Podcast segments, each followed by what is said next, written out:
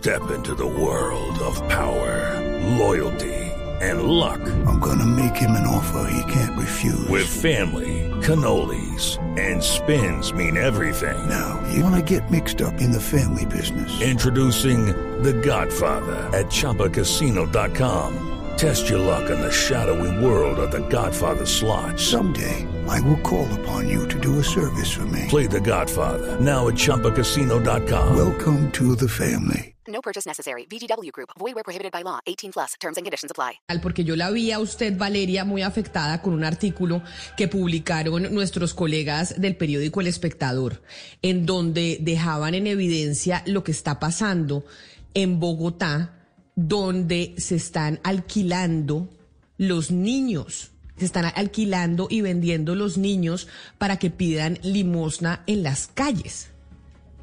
Me afectó muchísimo, Camila, dos artículos que sacó el espectador ayer eh, sobre la trata de menores en Bogotá o la trata de bebés en realidad, porque son bebés. Y cuenta eh, el espectador, Camila, eh, básicamente, pues eh, e, esta práctica que ya es común hace un tiempo en Bogotá, que es el alquiler de niños y venta de niños para, para mendigar. Eh, cuenta la historia a través de, de, dos casos. Una es una casa en donde, pues digamos, la dueña de la casa alquila cuartos, alquila piezas a familias, a familias que tienen bebés. Entonces ella se los alquila, pues con la condición de que los dos salgan a trabajar y que le dejen a ella el bebé o el niño para alquilarlo. Em, ella a, su vez se queda con los niños y los alquila y cobra 30 mil pesos a la persona que le alquila el niño para que la persona pueda salir a mendigar y pedir limosna. Y la otra, Camila, es una historia donde pues ellos le cambian el nombre, pero sobre una chica que se llama Karen, eh, mamá de una recicladora, eh, hija de una recicladora, perdón, que queda embarazada y, eh, y, pues ellos la conocen embarazada y después pues el bebé no está y dice, no, es que yo iba a abortar, pero decidí no abortar porque se me acercó una persona y me dijo que, que vendiera el bebé que cuando naciera pues se los vendiera para que ellos porque ellos lo usaban para para alquiler de eh, para alquiler y para, para, para dárselo a mujeres para que mendigaran con los bebés en los brazos entonces a mí eso me pues me generó pues muchísimo conflicto porque es que es increíble que la instrumentalización de niños se dé a, estas alturas y que se permita. Yo, yo entiendo que las autoridades hacen un esfuerzo gigante, pero esto está pasando ante los ojos de todos los bogotanos todos los días y pues es una historia muy triste. Hay una película india que se ganó el Oscar, que en inglés se llama Slumdog Millionaire. ¿Cómo se llama en, en español, Gonzalo? No, yo lo conozco como Slumdog Millionaire. Yo creo que a mí no me tiene que preguntar sobre traducción.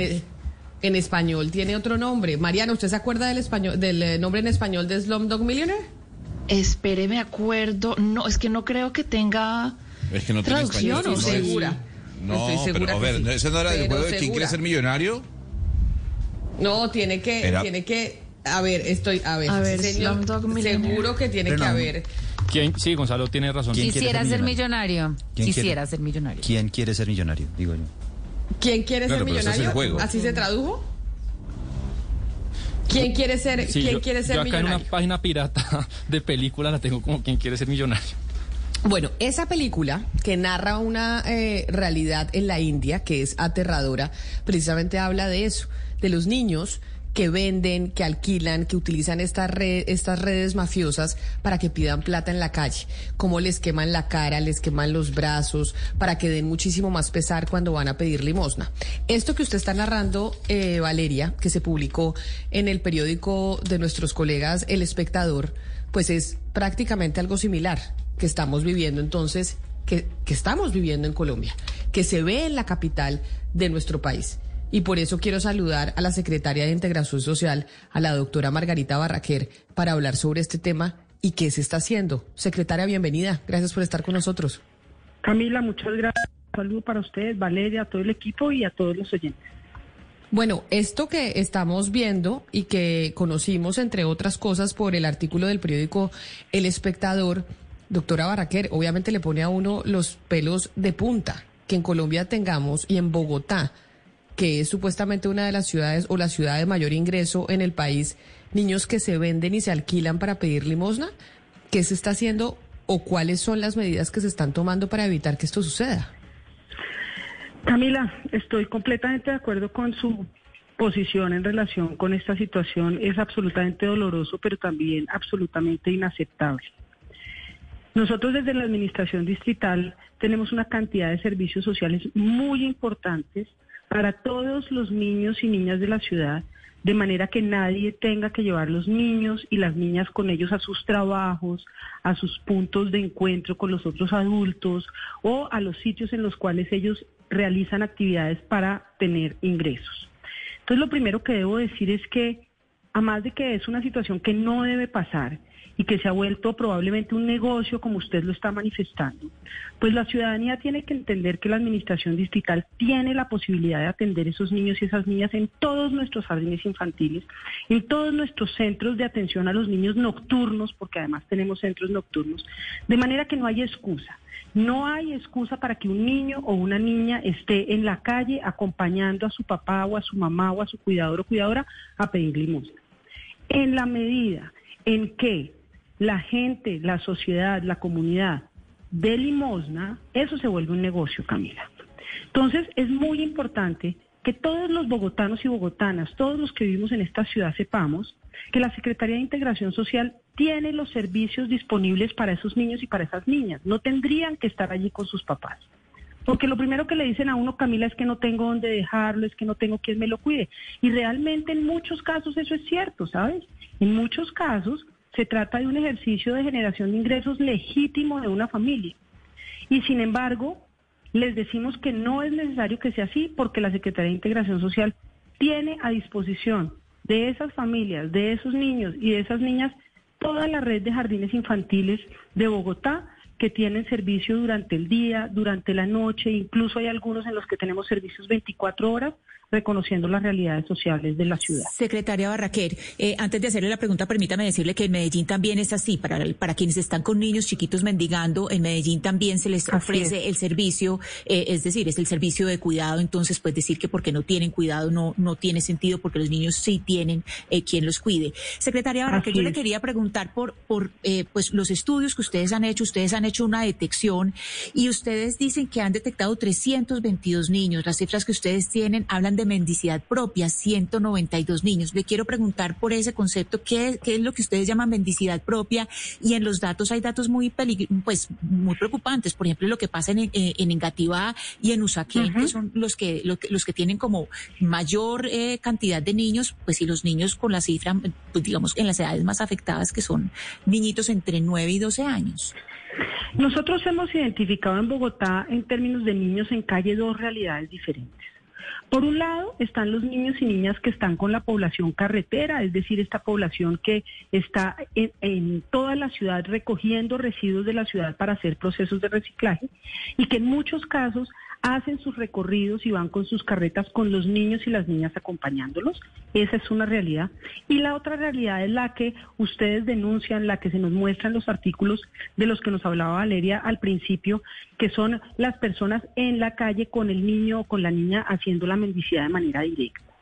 En relación con el, con el primer grupo de personas, este es un grupo con el que hemos venido trabajando porque realmente cuando ofrecemos los servicios de eh, la administración distrital a estos niños y estas niñas, muy rápidamente estos niños y estas niñas salen de eh, estar con sus papás en el, en el proceso de reciclaje y de aprovechamiento de los residuos. Y estos niños y estas niñas entran muy rápidamente a los jardines.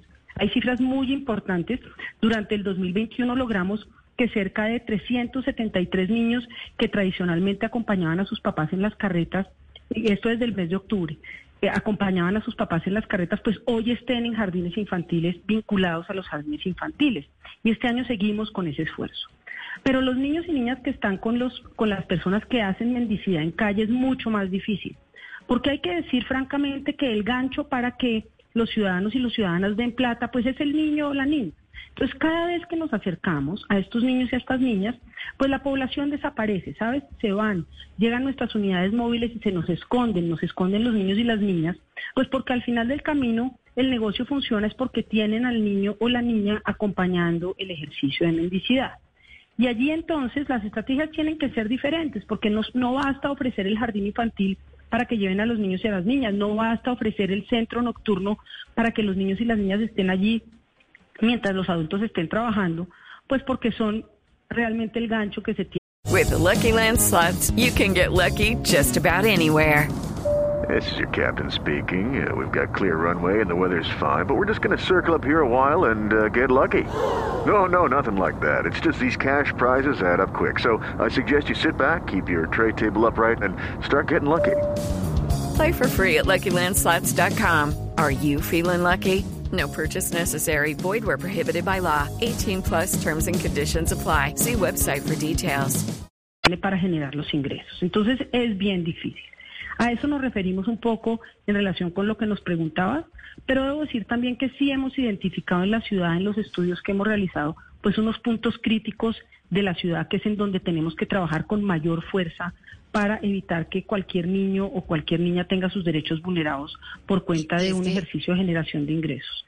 Y es que Secretaría les toca desde, una óptica disuasoria, porque pues eh, la Corte Constitucional fue clara que la mendicidad propia pues no se puede prohibir porque sería criminalizar la pobreza.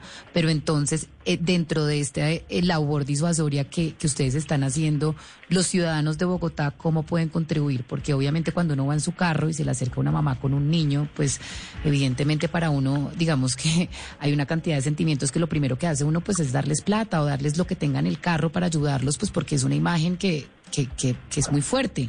¿Qué tiene que hacer el ciudadano de Bogotá cuando ve al niño? No, no debería darle plata, no debería darle comida si tiene comida en el carro, no debería darle juguetes, es decir, ¿cuál es la recomendación de ustedes? Mira, nosotros lo que queremos es que todos los ciudadanos en Bogotá sepan que hay opciones para esos niños y para esas niñas y tengan la posibilidad de contarle a, a cada persona que veamos en la calle que tiene un niño o una niña, tengamos la posibilidad de contarle qué opciones tienen para que ese niño y esa niña no acompañen el proceso de mendicidad.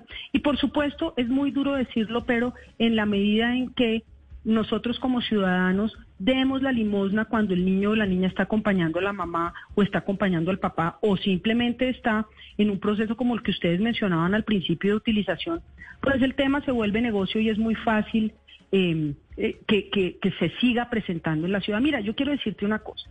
En Bogotá el fenómeno de niños en calle se había acabado. Si uno, si uno, si uno se vuelve cinco o seis años atrás en Bogotá, nosotros no teníamos niños y niñas pidiendo, eh, acompañando a los papás a pedir limosna en los semáforos, en las esquinas, a la salida de los restaurantes. Eso no existía en Bogotá. En el 2017, eh, por diferentes razones sociales y económicas, el problema se volvió a presentar. La administración distrital lo atacó muy fuertemente en 2018 y 2019 y nuevamente habíamos llegado a un nivel en el que ya en Bogotá nosotros no veíamos a los niños y a las niñas en los semáforos. Pero por supuesto con la pandemia, el encierro, la falta de generación de ingresos, todas las familias vulnerables que vivían en los pagadiarios, todas las familias vulnerables que estaban en arriendo y fueron echadas literalmente a la calle porque no podían pagar, pues tuvieron que salir nuevamente a eh, pedir limosna en las calles. Y eso hizo que el fenómeno se volviera a volver un fenómeno eh, presente y claro en la ciudad de Bogotá, que fue aprovechado por muchos para volver esto un negocio. Entonces, lo que yo le diría a los ciudadanos y a las ciudadanas es que informemos a las personas que están con niños en la calle a dónde pueden ir, a dónde pueden encontrar respuesta para estos niños y para estas niñas, y no les demos la limosna o el apoyo cuando estén con niños o con niñas porque estamos entonces promoviendo que eso se presente en la ciudad. Tenemos opciones y la responsabilidad que tenemos como administración, y así lo vamos a hacer muy prontamente, es contarle a la ciudadanía y ponerlo en todos los puntos de información a dónde hay que ir, en dónde están los puntos de atención de la Secretaría de Integración Social o de la Secretaría de Educación o de otras entidades del distrito para que estos niños y niñas no tengan que estar en la calle. Pero yo tengo una última pregunta, secretaria. Hace dos o tres años, Administración Peñalosa, estábamos hablando nosotros sobre este mismo tema aquí en Mañanas Blue. Hablábamos con eh, su homóloga en ese entonces y nos hablaba de un programa que tuvieron que se llamaba Monedas de Cambio. Sobre esa pregunta que hace mi compañera Valeria, que, que le decía a la gente, oiga, no le dé plata a los niños que están pidiendo limosna en las calles de Bogotá. No les entregue dinero porque esto es alimentar unas mafias, esto es alimentar ese fenómeno. Y decía más bien, entréguele estas monedas, que es un redireccionamiento a los puntos de la Secretaría de Integración. ¿Qué pasó con ese programa? ¿Ustedes lo continuaron o no? Para también darle a la ciudadanía que como Valeria, pues obviamente está, eh, pues, pues que se sensibiliza con los niños, que por eso los utilizan y terminan dándole las limosnas. Claro que sí, Camila. Exactamente a eso era lo que me estaba refiriendo. Ese programa de moneda de cambio es un programa que implementó la administración Peñalosa entre finales del 2018 y el 2019, que fue muy efectivo y por eso la realidad de niño en calle volvió a desaparecer en la ciudad. Lo que pasa es que con la pandemia y después de la pandemia y la situación económica se nos revive la situación. Y entonces tenemos que implementar un mecanismo de comunicación como moneda de cambio u otro que le permita a la ciudadanía entender que hay opciones y que esas opciones están desde la administración distrital disponibles para todos los niños y niñas, ¿sabes? No necesariamente aquellos que son ciudadanos colombianos, sino también los niños y niñas que han llegado a Bogotá como resultado de los flujos migratorios y que estén o no estén regularizados en Bogotá en situación regular, todos y todas pueden ser atendidos. Entonces, un programa que fue muy efectivo y que corrigió la situación en Bogotá, es necesario implementarlo de una manera parecida o implementar un programa de comunicación parecido que complemente los nuevos programas de esta administración, porque en esta administración también se han diseñado otros programas como abordaje en calle, otros programas como los centros Amarte, que son los centros, y los centros Abrazarte, que son los centros a donde, a donde pueden llevar a los niños y a las niñas para que no estén sujetos a trabajo infantil. Entonces, esos programas los tenemos que complementar claramente con un programa de comunicación masiva eh, en donde cada ciudadano de Bogotá sepa a dónde dirigir a una persona que hoy está en la calle pidiendo limosna con un niño o con una niña. Pero hoy no existe, o sea, hoy no lo tenemos. O sea, no hay una directriz que se le pueda dar al ciudadano que nos está oyendo y dice, bueno, ¿qué hago? ¿A quién denuncio? Que si veo esta situación, ¿qué, debo, ¿qué debo hacer? Claro que sí, tenemos múltiples líneas múltiples líneas. Tenemos la línea 141, que es una línea de carácter nacional del Instituto Colombiano de Bienestar Familiar. Tenemos una línea directa de la Secretaría de Integración Social que está en la página web y si tú me permites doy el número 310-879-2448. Tenemos en nuestra página web la posibilidad de descargar un código QR que permite establecer los puntos en los cuales pueden ser atendidos los niños y las niñas. En la línea 310 nos pueden poner las denuncias de niños y niñas en calle, en, acompañando a sus padres en el ejercicio de la mendicidad y nosotros tenemos todos nuestros equipos de abordaje en calle listos para atender de manera inmediata esas denuncias. Es decir, apenas recibimos la denuncia, trasladamos el equipo de abordaje en calle a la zona en la cual eh, nos están indicando que se está presentando la situación. Tenemos además en cada una de nuestras subdirecciones locales que están establecidas a lo largo de toda la ciudad, en cada una de las localidades, eh, puntos de información para que los ciudadanos y las ciudadanas sepan a dónde dirigir a la gente y qué información dar. En nuestra página web www.sdis.gov.co encuentran toda la información. Pero claramente tenemos que hacer un ejercicio muchísimo más, em, muchísimo mayor en términos de comunicación, que es la vía a través de la cual podremos atender de mejor manera esta situación. Si no es negocio la mendicidad, no vamos a tener niños y niñas en la calle acompañando a los adultos a eh, pedir limosna. Pues secretaria, muchas gracias por, por, atendernos. Queríamos saber qué se estaba haciendo desde Bogotá y también pues mandarle un mensaje a la ciudadanía y es no le dé limosna a los niños en la calle. No lo haga porque puede estar alimentando un negocio que simplemente lo que está haciendo es más daño a estos menores de edad. Camila, muchísimas gracias. La verdad es que el interés de los medios de comunicación en este tema, en un medio masivo como eh, la emisora Blue, es muy importante porque ustedes le llegan a una gran parte de nuestra comunidad. Y en esa medida, este tipo de entrevistas y estos espacios que ustedes nos ofrecen son muy importantes para nosotros porque podemos llegarle a mucha más gente con la información pertinente. Step into the world of power, loyalty. And luck. I'm gonna make him an offer he can't refuse. With family, cannolis, and spins mean everything. Now, you wanna get mixed up in the family business. Introducing The Godfather at Choppacasino.com. Test your luck in the shadowy world of The Godfather slot. Someday, I will call upon you to do a service for me. Play The Godfather now at Choppacasino.com. Welcome to the family. No purchase necessary. VGW Group. Void where prohibited by law. 18 plus. Terms and conditions apply.